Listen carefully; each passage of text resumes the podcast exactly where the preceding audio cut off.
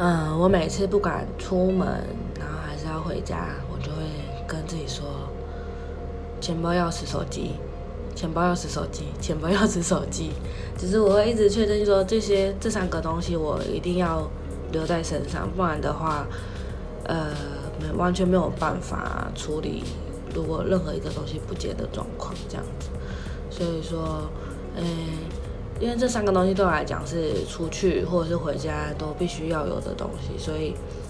这三个东西是我一直确会确认。但其实我已经知道它放在我的包包里面，但我还是会一直说：